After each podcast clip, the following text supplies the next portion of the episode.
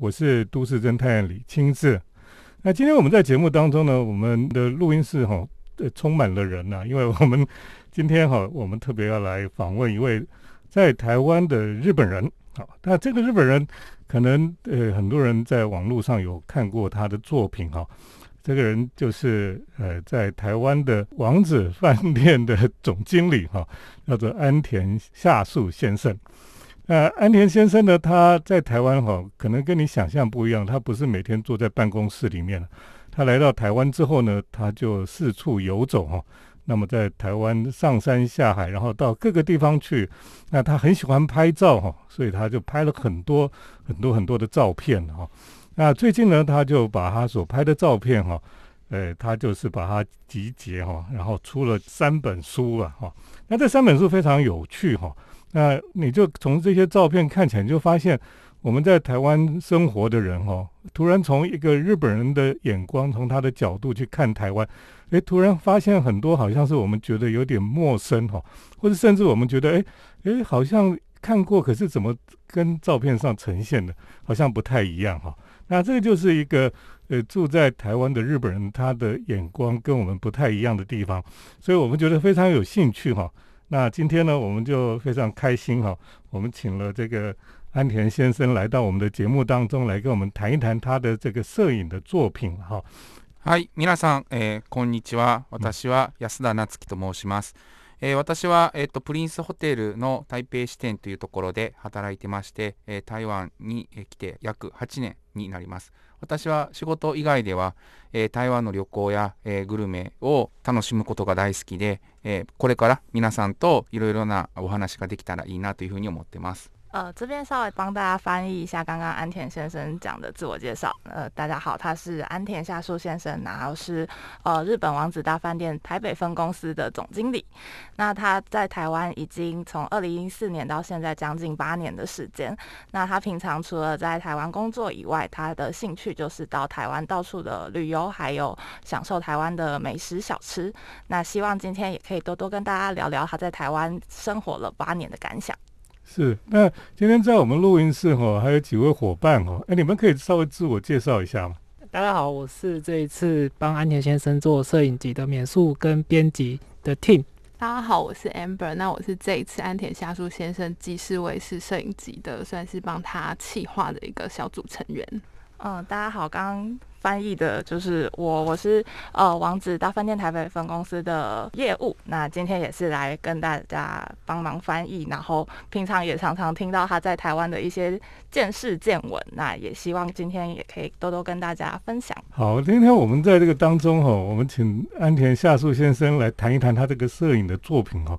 这作品非常的特别了，也就是说。其实我们在，因为它也是限量出版嘛，哈，所以我们在市面上也很难找到他这这几本非常有趣的书，哈。我是很想问这个安田先生，是说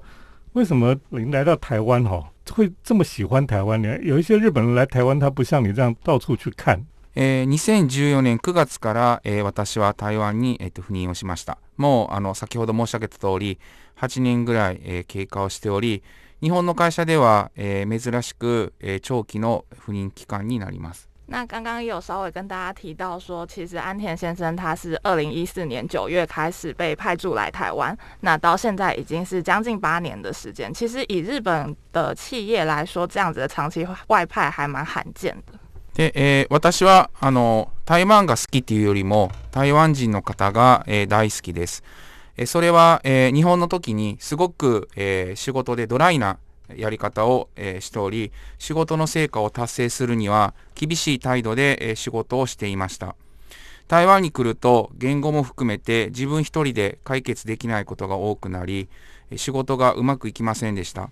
そこで、えサポートを依頼することをかけに嫌な顔をせずに献身的に仕事をしてくれる姿を見て自分がそのようにできていないかと気づきました。那安田先生觉得说，与其说他是喜欢台湾，倒不如说是他喜欢的是台湾人会更贴切。那因为他在日本工作的时候，工作的方式他觉得相当的没有温度，是为了得到需要的成果，呃，就是相当严谨的在面对工作。但是他来到了台湾之后呢，包括语言上的障碍，因为他可能不会讲中文，但所以他在工作上如果需要去呃麻烦别人的时候，他可能会不知道该怎么办。那有些事情他也没有办法自己处理，那就会碰上一些困难。但是他每次需要协助的时候呢，台湾的大家其实都哦不会有露出不耐烦的表情啊，都是非常热心的来帮他解决这些疑难杂症。えただサポートをしてもらう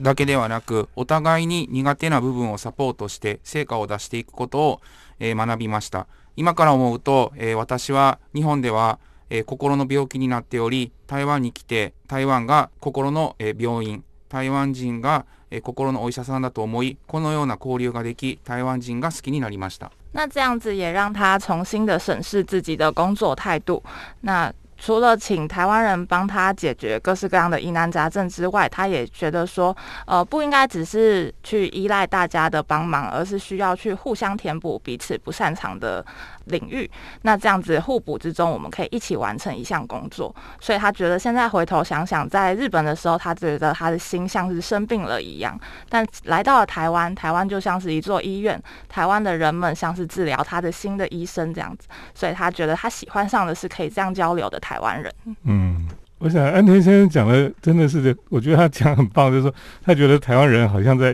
医治他的的心一样，哈，这个听起来还是蛮感人的啦。好，等一下我们再去请安田先生来跟我们分享他的新书。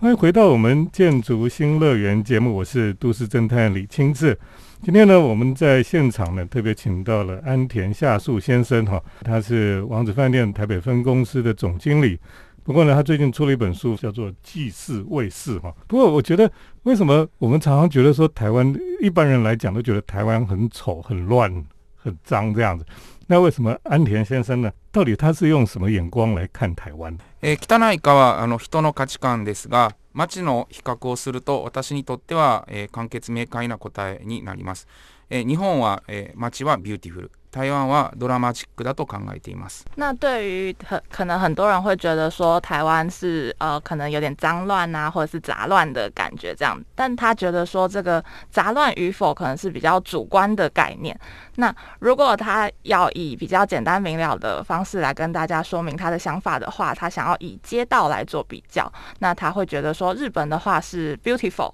那台湾的话可能是 dramatic。え日本はどこに行っても、えー、綺麗で繊細であり台湾は、えー、街の中で必ず人間の声が聞こえてくると説明しています。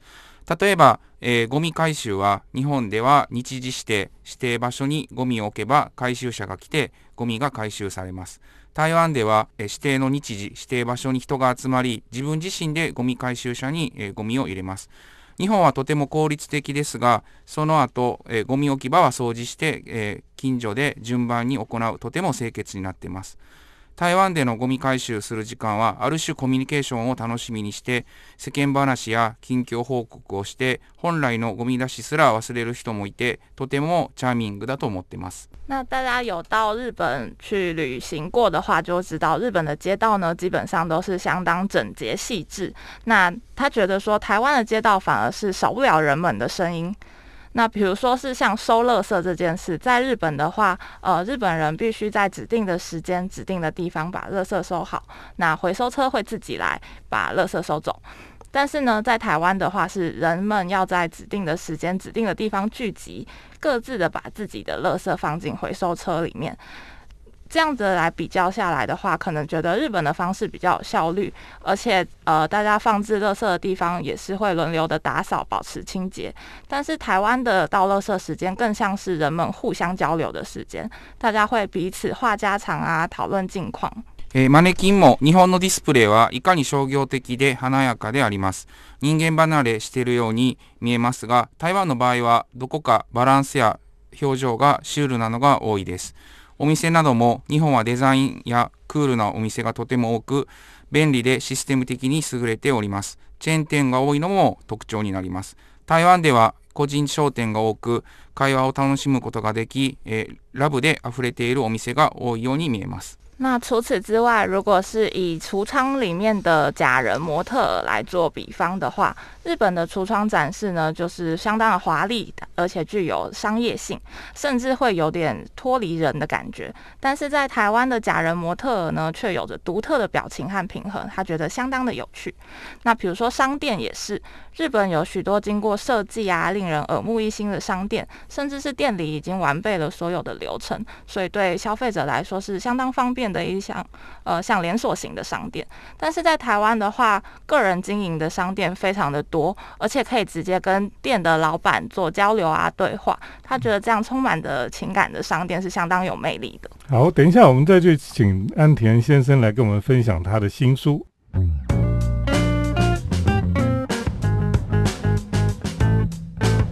欢迎回到我们建筑新乐园节目，我是都市侦探李清志。今天呢，我们在现场呢特别请到了安田夏树先生哈，那么他是王子饭店台北分公司的总经理。不过呢，他最近出了一本书，非常特别哈。那这本书呢叫做《祭祀卫士》哈。呃，其实这本书哦，这个安田先生就是很很有趣。我问过他说，他在台湾这样到处跑哈，他到底是怎么怎么交通来往的哈？其实他就说他就是坐台铁哈，然后就去租这个电动摩托车，就到处就可以跑来跑去，然后就从不同的角度去看到台湾各种不同的面貌，还有不同的样子哈。那这这一本书我说其说是一本书，其实是三本哈。那呃，祭祀卫士总共有三本书，一本是记，一本是祀，一本是卫士哈。这个呃，当初的企划哈是 Amber 了哈。你可不可以讲一下为什么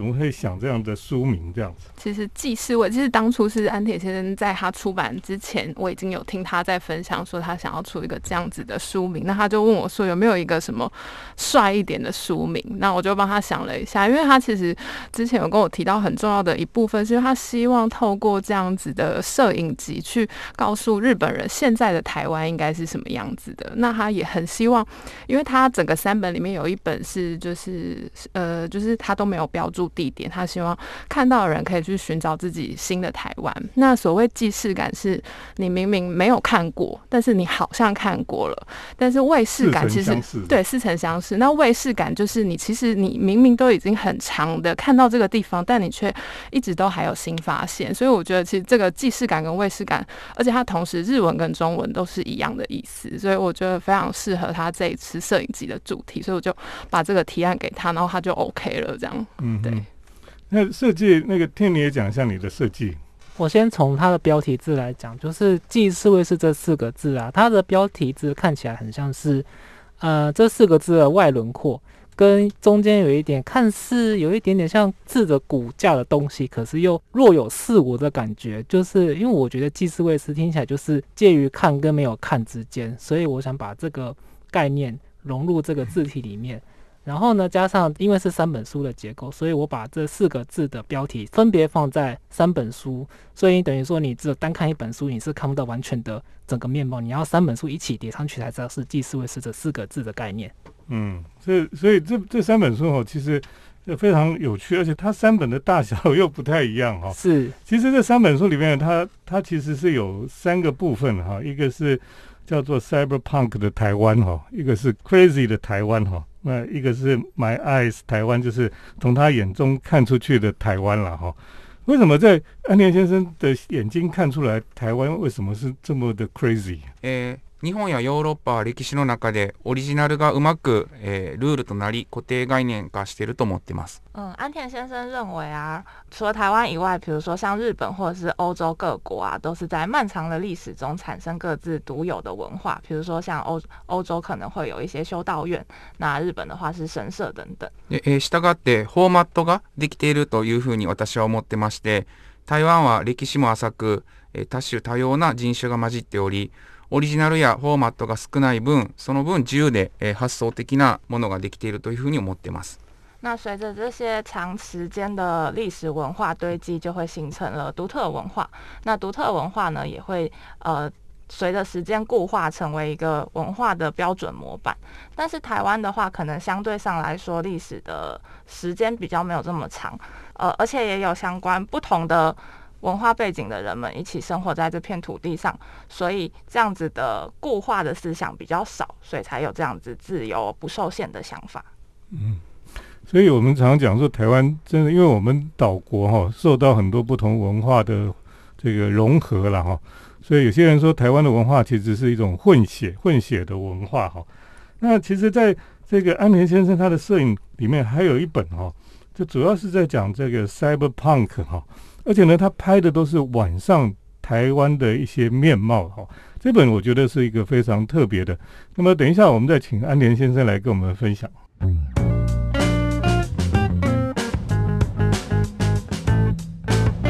我是都市侦探李清志。那我们今天在节目当中呢，我们特别邀请到安田夏树先生哈。那么这一位在台湾的日本人，他非常热爱台湾，而且呢，他呃花了很多的时间哈，在台湾各地到处走哈。那么跟台湾人交朋友哈。你如果在网络上看他的照片哈，你会发现好多人为他暗赞哈，因为他对台湾的看见的台湾真的是我们一般人有有有时候我们都觉得，哎，怎么是这个台湾很有趣哈，在他的眼中变成非常有趣。那他出出版的这个他的摄影的书哈，呃，有三本哈，其中有一本叫做《卫士》哈，其实基本上这一本。它的概念是是一个 cyberpunk 的概念哈，他都专门拍晚上的台湾，有一点科幻的感觉哈。那个安田先生，这个 cyberpunk 是到底在表现什么？えサイバーパンクは、え定義があります。えカタカナ、漢字、ひらがな、ネオンの看板が必要で、映画で言えばブレードランナーのようなオリエンタルな雰囲気が重要です。那关于 cyberpunk 这个词呢，它其实是有一个定义在的。在当初的话，是需要有日文的片假名、汉字、平假名这样子的文字标记，然后还要加上霓虹灯。那比如说像是电影《银翼杀手》里面的东方的氛围，更是相当重要。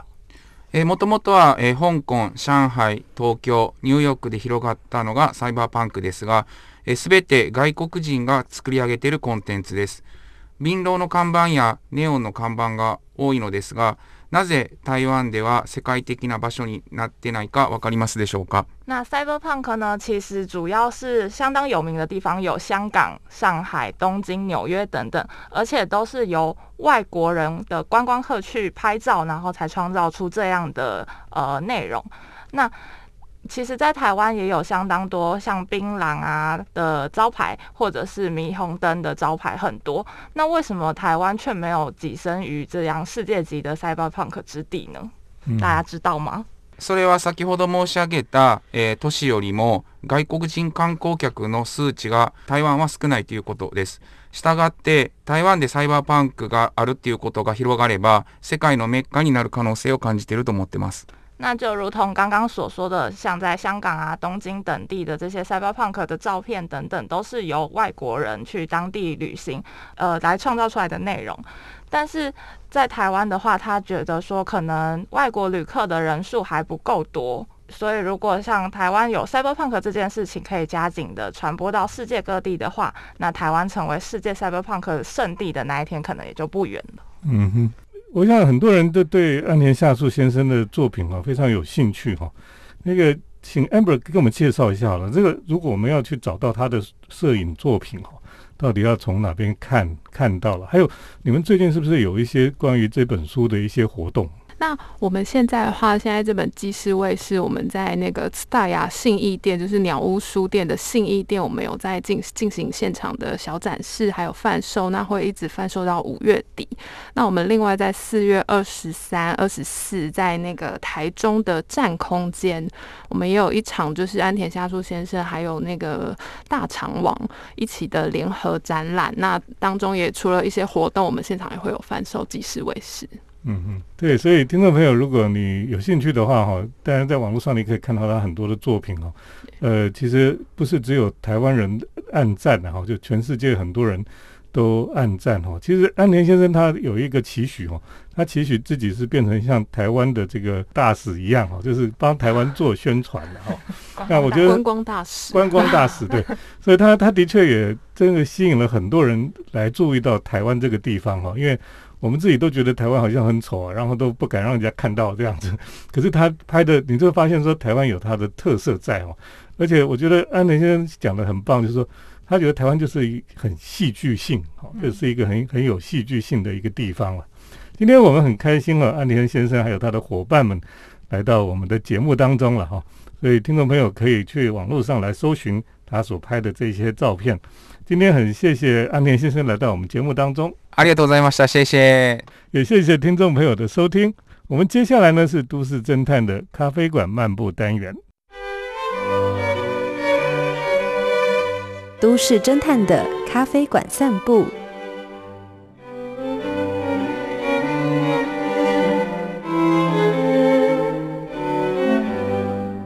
欢迎来到我们都市侦探的咖啡馆漫步单元。那么今天呢，跟大家来 诶分享关于有时候哈，我们去菜市场买菜，诶，想要喝咖啡该怎么办哈？啊，有一些菜市场其实都有一些小小的咖啡店，像我们住在天母的人呢，最常去的就是市东市场。那市东市场呢，被称为是全台北市当做模范的一个市场，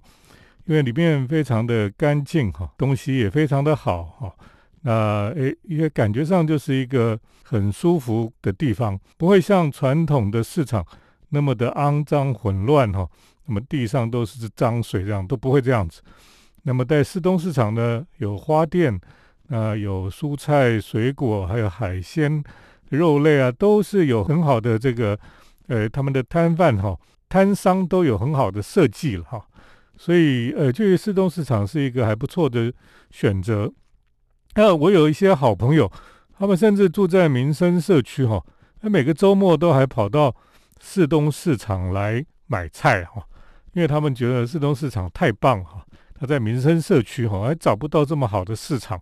所以他宁愿开着车呢千里迢迢就跑到市东市场来买菜。买完菜以后呢，就想要喝杯咖啡。市东市场里面是有几家咖啡店，那这些咖啡店呢，就像是在菜市场里面的咖啡店一样，当然他们的这个呃设计也还不错。哦，那么有一些就是站着在柜台上跟他点一杯来喝了哈，所以呢，呃，在市场附近，你要找到一家可以安静坐下来喝咖啡的，说实话是比较少。好，所以呢，呃，大部分的咖啡店就是在市场里面那种，哎，你可以点一杯，它也是现磨的豆子哈，那有一些还自己烘烤烘焙的豆子，那也品品质也都还不错的咖啡店。可是呢，如果你好好想要坐下来，就在菜市场里就比较不容易，呃，找到一个可以坐下来好好享受咖啡时光的这种咖啡店。不过呢，在市东市场附近呢，有一家咖啡店就在市东路上面哈，呃，离开市东市场可能要再走个呃三四分钟的路程哈。这家咖啡店呢叫做 Prego 哈，Prego 的意思呢就是意大利文的。你先请啊，或是不客气的意思了。所以呢，它基本上就是一个卖意大利咖啡的地方啊。那这家店呢，使用的是伊利的咖啡豆，所以呢，呃，它是一个非常意式的咖啡店。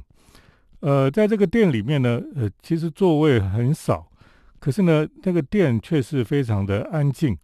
老板娘也是安安静静的。那么她手做的这个马德莲哈，也非常好吃了。那说实话，它里面除了咖啡之外，那个餐点并不是太多。可是它是有早餐的简单三明治，那么还有马德莲之类的呃小点心这样子。那我去的时候呢，我其实比较不喜欢坐在里面，因为呃其实里面常常就已经是客满了。那我很喜欢坐在门口的位置。呃，门口的位置虽然来往的车辆在市东路上就是车子还蛮多的哈。可是早上的时候倒是车子少一点，坐在路边也还算舒服。呃，其实，在欧洲，在意大利，在在这个天母地方，那么许许多的人，这个外国人也都喜欢坐在路边。他们觉得坐在路边还比较舒服，因为可以看看路边的来往的人，也可以这个呼吸比较呃这个流通的空气哈。那么坐在里面其实是有点憋了哈。不过在台湾，如果到了夏天的时候，就坐在外面就受不受不了，就必须要坐在室内哈。那这家咖啡店呢，就是一个安静的咖啡店。很多早上去买菜的这个妈妈们哈，或者是他送小孩子去上学之后呢，那他们就会呃跑到这边来喝杯咖啡。那你就可以看到，其实这里不是那种文青的咖啡馆哈，不是文青小朋友们来喝咖啡的地方，它反而是一个就是比较日常哈。那么呃，平常去买菜的妈妈们，或是这个欧巴桑们哈，他们就会喜欢来这里喝咖啡。而且呢，我相信哈，来这边喝咖啡的这些这个妈妈还有欧巴桑们哈，其实水准都还蛮高的。因为这个店哈，它你可以感受到哈，你可以从这个咖啡店哈，它所提供的杂志哈，你其实可以大概了解这个咖啡店它这个主人的品味哈，还有咖啡店的品味了哈。呃，那天我去的时候就看到哈，这个他们提供的杂志。就是日本杂志里面的这些设计啦，哈，设计了旅游类的杂志。那么，甚至这个呃，日本哦很有名的这个富人生活杂志，哈，那你就想说，哇，你说所谓的富人的生活杂志，到底是呃什么样的杂志了，哈？呃，因为你想富人哈，就是欧巴桑吧？其实不是啊，这种日本的杂志，所谓的。富人的生活杂志哈，都是贵妇的生活杂志了。那除了里面当然有一些这个高级的用品之外哈，那事实上呃，他们里面的品味哈、摄影啊等等的都是非常好的啦。所以呃，可以说到这个咖啡店里面喝咖啡，那么也可以培养一些不同的品味跟气质吧。哦，那我们去买菜哈，买完菜喝杯咖啡，其实是一个很棒的一种。生活的享受哈，啊，你不要觉得说每次去买菜就很辛苦，诶，我的朋友他每次跑到市东市场来买菜，他都觉得是一个很享受的事，因为他他觉得在生活里面逛市场哈，慢慢变成一种很开心的事情啊，不同的市场有不同的特色，不同的市场呢，在台北市不同的区域里面哈，